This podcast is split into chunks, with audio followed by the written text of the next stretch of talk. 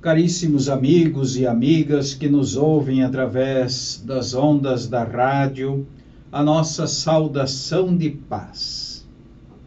Nestes dias que antecedem o Natal do Senhor, nós cantávamos: Vem, Senhor Jesus, o mundo precisa de ti. Ao mundo falta vida Tu és a vida. Vem, Senhor Jesus. Vem, Senhor Jesus, o mundo precisa de ti.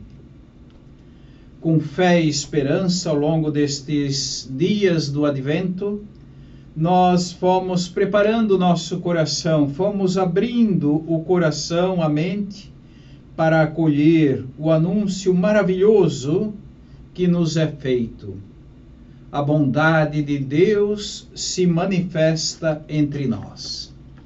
Eis o que significa o Natal para todos nós. A bondade de Deus se manifesta entre nós. Acolhendo a palavra de Deus, nós vamos percebendo que há um caminho sempre a ser feito. João, o Batista, preparou, preparou o caminho, se empenhou para preparar os caminhos do Senhor. Também nós, lá onde estamos, no mundo do trabalho, no mundo da escola, da universidade, nas nossas comunidades, nas nossas famílias, somos convidados a preparar caminhos para o Senhor. Para o Senhor que é Pai, para o Senhor que nos quer como filhos e filhas, isto é, discípulos e discípulas do homem que passou por entre nós fazendo o bem e que fazia bem todas as coisas.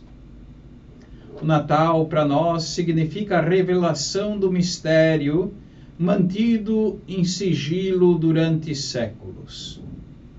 No Natal, este, este mistério foi manifestado no rosto de uma criança. Maria, visitada pelo anjo, ela que fora prometida como esposa a José, é, a ela o Eterno pede algo mais. Pede total abertura, total disponibilidade para a graça ela, a cheia de graça. A ela é dirigida a palavra: não tenhas medo. E ela, confiando na bondade e na misericórdia do divino que lhe solicitava, soube responder: Eis aqui a serva do Senhor, faça-se em mim segundo a tua palavra.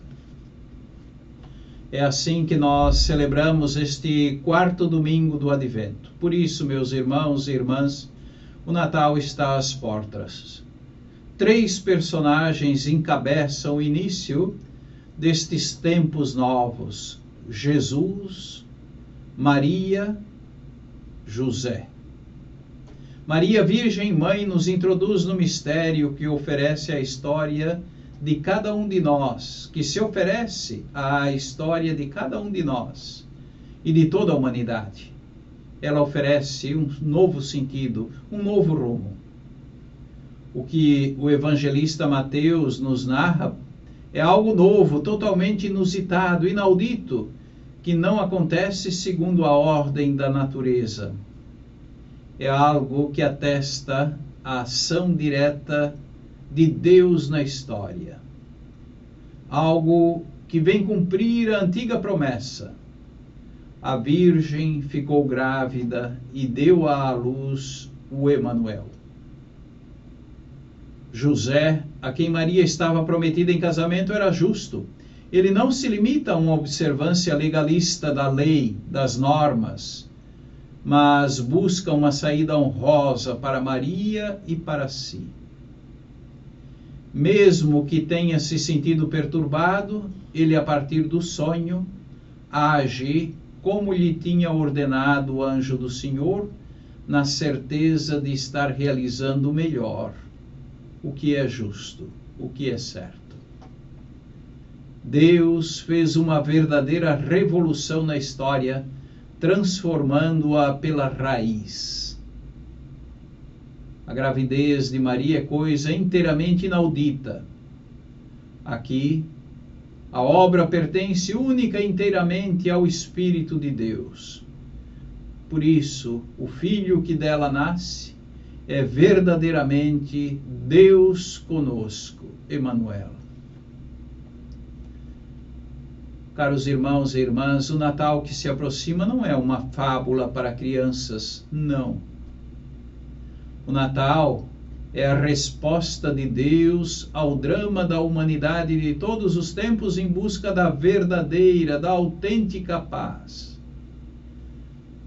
Contemplando Maria, José e o menino, somos convidados a com eles aprender o segredo do silêncio e do mistério de Deus da escuta e da acolhida da palavra, qual itinerário para participar das verdadeiras alegrias do Santo Natal.